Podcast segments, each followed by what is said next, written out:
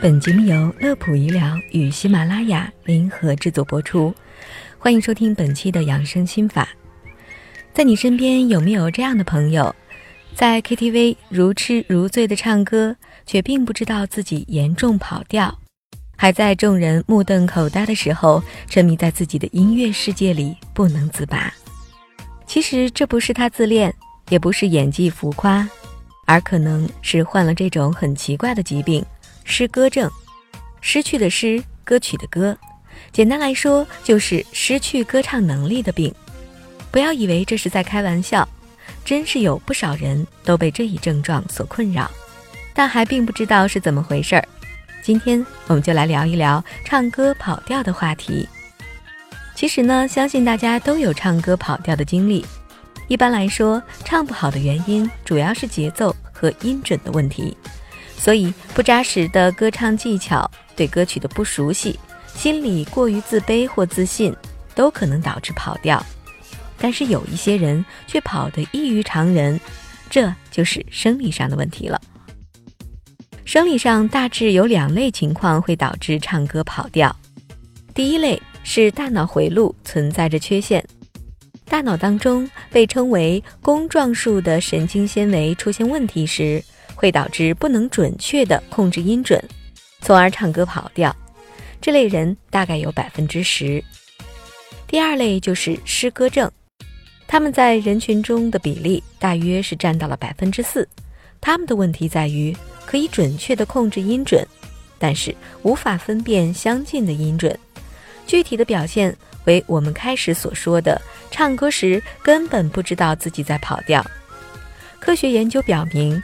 失歌症患者很可能是大脑中负责辨识音乐旋律、高音和节奏的左半球颞叶区域出现了问题，才导致了对于音乐识别的障碍。他们往往会在唱歌的时候，因为无法分辨音调，从而觉得自己唱的还不错。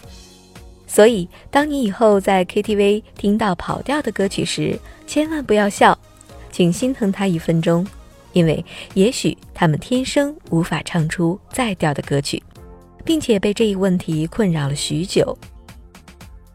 其实从临床医学上来说，跑调并不能够算是病症，大部分的情况这是由遗传基因所导致的。就像色弱的人无法分清相近的颜色，开车不好的人对空间和方向的感知有困难一样。他们只是在乐感上比别人差一点而已。也许说到这里，会有朋友问：无法分出相近音高的话，会不会在日常交流当中有障碍呢？因为音调不同，语义也会不同。其实这个担忧大可不必。大部分的诗歌症患者往往只是无法区分相邻的一两个半音，而日常对话中的音调比半音大许多。所以，他们还是可以区分出不同的语气的。